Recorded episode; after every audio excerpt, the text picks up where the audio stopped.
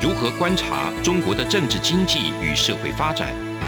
世界各国又是如何看待中国的影响力？而两岸间有哪些焦点议题与新闻事件？深入解析，多面向的透视中国。欢迎收听《这样看中国》。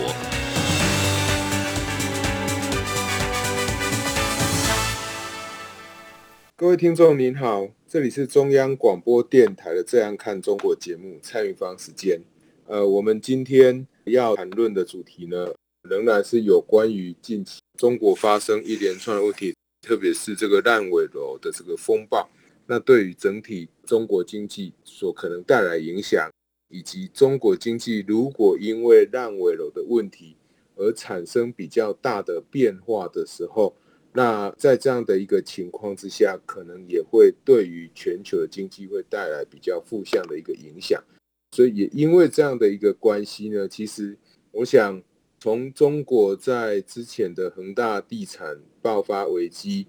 到今年爆发的这一个上海封城，那以及最近中国的深圳又开始采取一些封城的这个清零病毒疫情清零的这个措施呢。那让世界各国对于整体中国的经济状况及中国经济未来的一个走向不确定的因素呢，又增加的非常非常的多。呃，我想中国经济的问题，在亚洲银行吼，那它在这个月的二十一号再度调降了对亚洲开发中国家在今年跟明年的这个经济成长的一个预测，同时对于中国经济的一个预测呢。它是预测这个中国的经济成长率呢，在今年的话大概会是四个 percent，那比之前它的预测减了一个百分点，那跟中国原来他自己预估五点五个百分点，当然是相差了一点五个百分点。那明年的话，他当然还是认为还是可以成长在四点五个 percent。那我想世界各国会对于中国的经济成长会有这样的一个下调。最主要的原因当然还是来自于在先前呢所发生的这个上海封城的一个问题，使得很多的国家呢在面对跟中国的一个经贸往来的时候，那整体的这个经济往来速度都变慢，所以也使得这些预测机构、经济的预测机构呢，他们也认为这个中国经济成长下修大概是必然的一个现象。那当然。一方面是中国自己本身的经济下修，二方面是因为这个通货膨胀的问题是一个全球性的问题，所以就使得全世界的各国他们的这个需求也就会降低，因为一旦物价上涨，那你就会使得你的固定的必需品的支出就会增加，当你必需品的支出增加，你就会排挤掉其他非必需品的这个相关的一些消费。在这样的一个情况之下，它当然就会使得大家对于这些消费性的产品的需求就会下降。这也是我们过去在节目之中跟大家谈到的。那因为对这些消费性产品的需求下降，就会对于这个世界的工厂中国的需求也就会下降。所以中国的经济下降，这种因为全球性的因素，这是一个必然现象。所以我们在之前很早就已经提出。中国会是乌俄战争下最大的受害者。除了说乌俄的需求不见以外，它所因为乌俄战争这场战争所诱发的这个通膨的问题，它就伤害了中国的实体经济。那从金融面来讲的话，我想因为通货膨胀，使得以美国为首的这些世界各国，他们的这个利率都不断的调高，也就是说，各国开始采取紧缩性的货币政策。当各国的中央银行开始采取升息的这个政策的时候，就会使得这些开发中国家、这些低度开发国家，他们的外债的支付成本也就会跟着提高。所以，当他们的外债的支付成本提高，那就有可能会发生：一方面，因为全球的经济开始下滑，所以他们的收入也会下降；二方面，还债的成本提高了，所以他们就必须要去偿还这些用更高的成本才可以偿还这些债务，所以就导致他们违约的比率就会增加。这也是我们在前面一两个礼拜提到斯里兰卡问题的时候，告诉大家说这个严重性会在哪里。从全球的角度来看，我们会看到先出问题的国家一定是相对这个经济风险承担能力较低的国家，也就是经济发展程度相对不高的国家。这些国家从疫情以来遭受一连串的，不管是疫情接二连三持续的冲击，然后使得世界各国的这个旅游、世界各国的需求开始下降，都使得这些低度开发国家或开发中国家会面临直接的这个伤害。二方面当然是因为刚提到这个物价上涨的问题，使得这一些主要的国家他们开始升息，那使得这一些低度开发国家他们这个原来债务就有问题的国家就直接。发生无法债务清偿的一个问题，好，债务无法清偿的问题。好，在这样一个背景之下，为什么会从金融面来谈这个问题？主要是因为在这样的一个情况之下，它就会使得中国跟这些国家过去的债务往来有可能就变成是一笔无法回收的债务。那变成无法回收的债务，在“一带一路”的这些债务上面，中国一方面无法拿回这些债务，二方面它也因为世界各国对于中国的警觉提高，使得这些主要国家跟中国往来的这个需求也就会降低。即便没有跟中国往来的这个需求，因为大家对中国的态度改变，当世界主要的国家他们的需求都降低的话，中国去开这个“一带一路”所可以创造出来的这个效益，当然也会相当有限，因为它是一个世界的工厂。当全世界的需求都逐渐下滑的时候，或当全世界都开始发生所谓的供应链重组，有多点的这个设厂，让供应链可以更加多元的情况之下，那中国“一带一路”的一个效益就会降低。为什么？因为大家对于中国这个生产基地的依赖自然就会降低，因为生产基地变多了嘛。那事实上，到底这一个中国，它在这一段时间对于整个全球看中国的一个观点，到底是正面还是负面？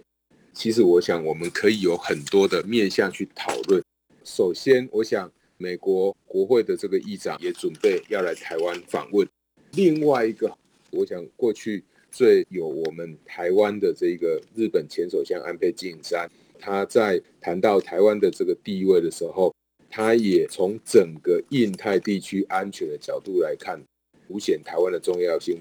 大家一起合作。来面对中国的一个威胁。那最近英国要开始进行保守党党魁的这个选举，这个选举里面，我想两个候选人，包含特拉斯以及这个呃苏纳克两个候选人，他们也纷纷都对于中国认为应该要实施比较严格的制裁。那特拉斯他所提到的是，他认为。就是说，对于中国跟俄罗斯的态度应该要严厉一点。他认为，就是说，这些国家，包含七大工业国，应该可以形成所谓的经济北约来面对中国的一个威胁。那苏纳克呢？他是认为应该要限制中国去收购这些资产。所以，从这两个参选人，从英国这两个党魁参选人他们的一个谈话可以知道，不管是你要结合这些七大工业国去形成一个经济的北约，或者是说要去限制中国去收购英国的一个资产，都可以知道，就是说现在大家都已经开始知道中国它在对国际进行经济侵略，或者是说甚至用经济胁迫它的工具、它的手法。所以当世界开始对你有所戒心的时候，那当然，你所可以创造出来的经济的价值，你所以可以跟人家进行的这些贸易往来，自然就会消失。比如说，在这样的一个情况之下，没有人敢再跟你买无人机，没有人敢再跟你买监视器，甚至更多的人是不敢跟你买中国的手机或中国所制的任何有治安疑虑的这些产品。所以，我们从这整个国际趋势来看的话，其实你可以看到。在大家都对于中国开始有所警惕的时候，这也凸显，就是说，中国在这方面他们经济所面临的风险就越来越大。我们刚刚提到说，你从全球的角度来看的话，你会看到经济发展相对比较不好的这些国家会先出问题。当中国经济不好的时候，一样的道理，那一定也是在中国境内发展比较不完全，那甚至还有很大成长空间的这些地方呢，他们会产生这个经济的一个问题。所以大家可以看到，从中国最近发生的这些烂尾楼的这个事件来看的话，也是从它其他的这些相对比较偏僻的省份开始发生，比如说。从六月底开始，江西的这个建案开始发生购房者去停付房贷的事件。七月接下来大概有二十个省有三百个建案，所以呃，针对这样的一个建案，我想要在此提醒我们的听众朋友，就是说，金融事件它最麻烦的就是说，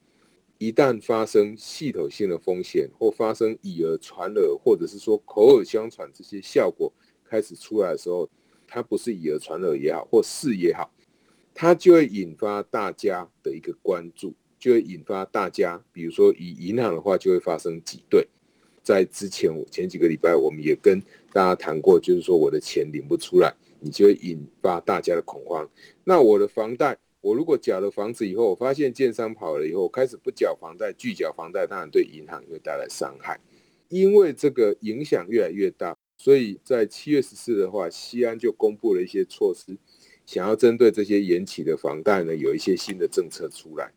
到这个七月十八的时候，那就有传出十七、十八的时候，那银保监会呢，他就去承诺要指导这些银行啊，要怎么样去这个助推这些住宅的项目，然后尽早可以复工，然后可以交付民众这个建案。那到七月二十五号的时候，就又有新的最新的消息是说。中国的官方呢，他们要设立所谓的这个兆远的基金，吼，来纾困这些房地产的厂商，避免引发这种系统性的风险。我想这件事情其实对中国来讲，会是非常非常必要的。那非常必要的最重要原因，当然还是来自于这些房地产市场。如果只是大型的建商倒闭，大型的建商并没有去造成这些买房子的人其他的负担的话，还好。但是如果这些买房子的人因为缴了钱，开始付你房贷，结果你却房子盖不起来，你所影响的就不是一个大型建商，一个大型建商下面可能有两万个、有三万个他的房贷户，那在这样一个情况之下，自然就会造成整个社会信心的丧失。那以目前中国它的一个整体的经济状况看不到好消息的情况之下，我想。中国是没有办法去承接这样的一个风险。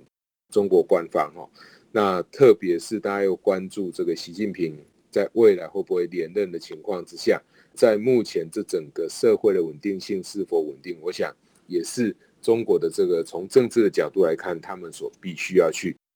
我们可以说紧急救援的哈，想办法把这个不好的效果呢，先把它稳下来，才不会让整个这种所谓烂尾楼。对于民众的一个购屋有进一步的这个伤害，我想在这里是非常非常重要。所以，当我们看到中国的官方开始对于烂尾楼的问题想要出来收尾，一方面是可以看到烂尾楼问题真的很大，二方面是说中国官方最终他还是要跳出来，跟他一开始所讲的哈不太理会这些大型建商不太一样。那差别在于说一开始出问题的话是大型电商出问题。那现在比较大的问题是这些购屋者停付房贷的问题。那购屋者因为他的人数很多，他社会的外溢效果非常非常大。如果套一句经济学的讲法，就是他的社会所引发这个外部效应非常非常大，而且是负向的外部效应。因此，在这样一个情况之下，我想中国非得要去好好的稳住这个烂尾楼不可。那当然，我们可以预期得到。一旦中国开始去救这些建商的时候，当然他要确保这些建商可以把这些房子盖好。但是这一些建商他所欠的债务呢，中国当然不可能去帮你偿还。那没有办法帮你偿还，就看这些银行团、这些债务人可不可以拿回来或部分拿回来。但是就中国来讲，我想他去救这件事情，只是要去对一般的这些房贷户那有所。稳住他们信心的一些效果，哦，这个是我想我们看到最新的这个烂尾楼的风暴，那官方出来救援，背后也显示中国这个烂尾楼的风暴可能已经到了必须要出动这个政府的政策来想办法降低这个烂尾楼的问题对于整体中国经济的伤害，甚至对于中国政治的伤害。那节目进行到这边，我们先休息一下。这里是中央广播电台的《这样看中国》节目蔡明芳时间，我是主持人蔡明芳，节目稍后回来。从两岸、国际、历史、文化与财经等角度透视中国的《这样看中国》节目，每周一到周五晚间九点三十分到十点在中央广播电台播出。如果您对《这样看中国》节目有任何收听想法或意见，欢迎寄信到台北市北安路五十五号，也可以透过电子邮件的方式。节目有两个信箱：二零二零 at r t i 点 o r g 点 t w，或是二零二零零二零三 n e w s at gmail. 点 com。再次谢谢听众朋友们的收听与支持，请持续锁定。每周一到周五晚间九点三十分到十点播出的《这样看中国》节目。各位听众您好，这里是中央广播电台的《这样看中国》节目，蔡明芳时间，我是主持人蔡明芳。那我们刚刚在节目的前半段呢，跟各位听众朋友分享到有关于这个中国烂尾楼的一个问题，哦。那烂尾楼对于整体中国的经济的影响，如果你再往更上层去看的话，就是说，为什么中国的经济会走到目前这样的一个情况？其实有很大的问题，就是说，我们常常在讲的这个经济的泡沫，你之所以会发生经济的一个泡沫，最重要的原因就是你的实体经济的发展，你没有办法去支持这些其他。的一个泡沫，就是说，你在这个金融体系，或你透过金融的一个借贷、金融的杠杆，当你的杠杆做得太大的时候，那你实体的经济无法支持，你就让你这个泡沫破灭。你盖了那么多的房子，你允许那么多的建商借钱去盖房子，但是你这个经济体系就没有那么多的经济活动可以去支持这个社会去买那么多的房子，或者是说。这个社会就没有那么大的需求可以去支持这些房子，因此泡沫就会产生。那什么东西会影响需求呢？除了民众的购物意愿以外，购物意愿会影响购物意愿的最重要的是什么？除了你有这个必须呃要居住的需求以外，其实最重要的就是你的所得。那民众的所得当然会牵涉到民众的就业。如果民众的所得它不够，高的话，或民众的就业不够稳定的话，当然我在买这个房子，我在缴这个房贷，我有可能缴到一半，我的房贷就无法缴出来。这个建商他去申请这个贷款盖这个房子，他有没有能力把房子卖出去，就跟这个民众的需求、民众的购物的能力有关。另外一个就是说，这个建商他本身有没有足够的这一个能力，可以来维持他的。房地产这个集团相关的一些营运跟维运，这也是非常重要。所以实体经济的成长可不可以去支撑整体这个经济哦，整体的这个内需其实是至关重要的。那我想中国在这几天也发生一件非常重要的事情，就是据说这个紫光集团哈，过去我想一直放话要。并购台湾的这个台积电，或甚至要拿台湾的联发科，这个紫光集团前总董座赵伟国先生哦就被抓了。那被抓的原因，当然呃，我想一定是非常重要的原因，就是说今天国家交给你这么多的钱，让你去好好想要发展这个半导体，结果你非但半导体没有发展起来，还让整个半导体甚至就发生。落后其他国家，甚至被美国进行管制以后，好像整个中国的半导体哦就被这个脖子就被掐住了哦，就是中国所谓的卡脖子。所以在这样一个情况之下，我想中国当然也必须要追究责任。我想中国过去用这种产业补贴的方式，以国家的力量，那透过国有企业，然后在海外进行并购，这一些做法，这些都还是透明的做法哦。你知道中国它在进行并购，那在这样的一个情况之下，其实呢，我想如果这个做法是可以得到大家认同，如果这个做法是对的话，那中国的这个科技产业相关的半导体产业早就发展起来了。哦，不要忘了他在之前就宣布破产的这个，即便他有这一个 EUV 好的一个机器，那。我想，武汉红芯它最后还是发生了。那最重要还是它有没有足够的人才、足够的环境，可以去孕育它的半导体的一个成长。那在中国这样过去持续的用产业补贴的方式之下，要去帮助这整个这个半导体产业的发展，在确定破局之后，最近比较新的新闻就是自路建广联合体。就变成这个接盘人吼，那引入了这个人民币六百亿元的这个资金来偿债。当然，在这中间，台湾的鸿海也透过子公司它的这个工业富联呢，去入股这个紫光。那工业富联这件事情，其实呃也引起我们台湾政府的一个关注哦，在还没有受到台湾投审会的允许之下，他就去入股紫光哦。可能接下来就面临这个违反台湾相关法令的问题。那我想，像有台湾的公司有这样的一个行为，其实我想都跟现在全球的主流价值是相抵触的哈。因为美国正在对于中国进行所谓的科技管制。那呃，如果你你有任何的技术是来自于美国的话，其实我想都会受到美国政府的一个高度的一个管控。如果我们台湾在这个部分没有较有效的这个管理方式的话，我想最终也没有办法得到美国政府的一个信任。那你要怎么样得到美国的信任呢？然后我想最重要的当然还是呃你的管制必须要跟美国要一致的，要符合我们台湾利益的。那为什么我们在今天要特别提出中国这个问题呢？因为我们刚刚提到烂尾楼的问题，是因为你的杠杆做得太高了，然后你的经济实体的经济没有办法去支撑你这个杠杆。那现在你的紫光集团破产了以后，那中国想要再继续去做，那事实上在半导体这个部分，我想除了台湾以外，那现在很多的国家都想要好好去发展半导体。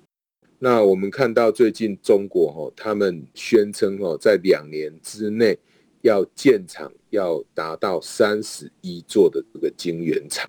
好，要超过台湾。那我想这个问题就会引发另外一个比较值得大家讨论的一件事情，就是说半导体未来会不会发生供过于求的问题？那我想在中国开始这个建厂的时候，我想各位听众朋友要注意一件事情，不管这个半导体的良率到底高还是低。以中国，它在开始建厂的时候，它的建厂可能是不计成本，也就是说，它有可能又会再继续走回所谓杀价竞争的一个老路，因为它为了要扩产，它为了要维持它自己市场一定的市占率，它就会不断的扩展。台湾在过去，包含 LED、包含面板、包含太阳能这些产业，都是因为中国持续的扩产，导致最终的产业就瓦解了。那最终产业瓦解的时候呢，最后市场上就只剩下中国的厂商，这是最麻烦的问题。我想太阳能产业是现在大家可以看到的。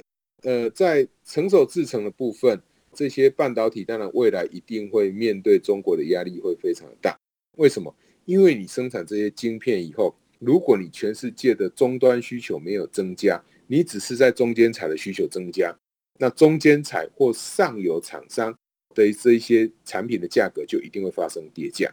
跌价的结果，当然你并没有办法让产品卖出去，这是更惨的。也就是说，你价格下跌，量又减少，最终厂商一定产生亏损。所以必然，如果说三十一座晶圆厂要盖厂是真的话，我想未来半导体产业一定又会血流成河。那这样子会影响到什么事情呢？我想也会影响到。现在美国这些欧洲啊、日本啊，哈这些主要的国家，他们希望有自己的半导体供应链，那他就要去考虑，他到底要选成熟制程还是这个先进制程。选成熟制程的话，他会受到中国的一个伤害；选先进制程的话，会牵涉到第一个厂商有没有意愿到日本、到美国这些国家去投资；第二个，即使他想去投资，其实厂商有没有意愿，就是要有没有利润可图。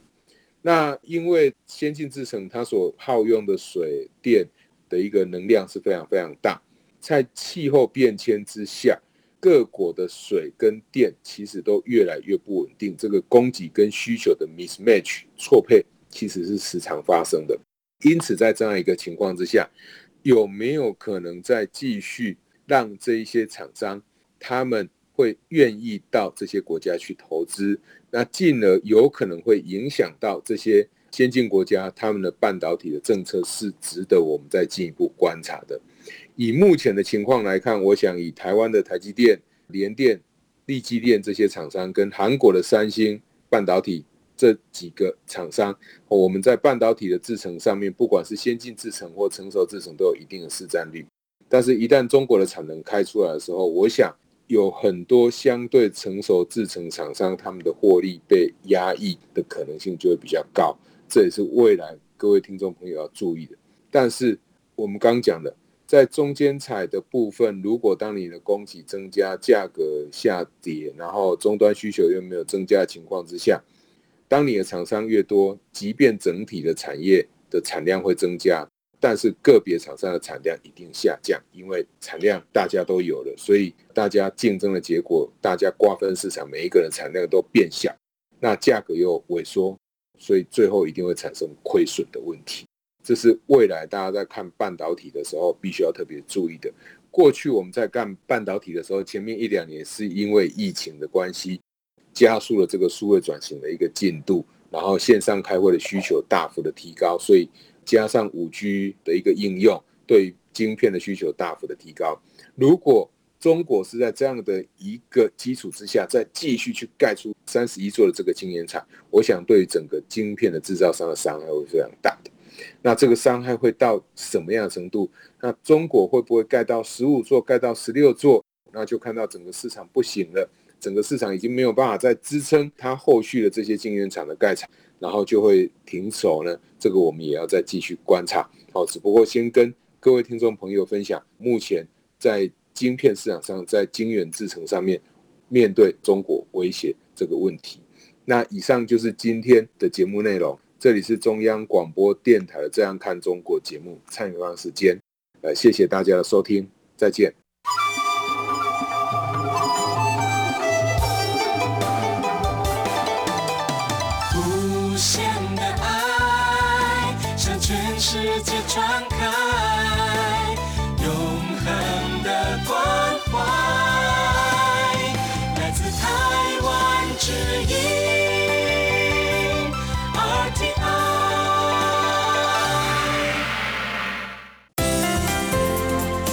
你知道吗？侨委会今年的海外华文媒体报道大奖开始征件了。真的吗？没错，今年是以全球变局下的变与不变，发挥海外华媒影响力为主题，总共规划平面、网络报道类、广播报道类、电视影音报道类三个类别奖项。不止如此，还有全球新闻志工限定的侨务电子报新闻报道特别奖。只要你是侨务电子报的新闻志工，而且报道作品有在侨务电子报刊登过，就可以报名喽。那参赛作品只要是聚焦台湾、报道台湾，而且在限定刊播期间于中华民国境外媒体平台刊播就可以了吗？没错，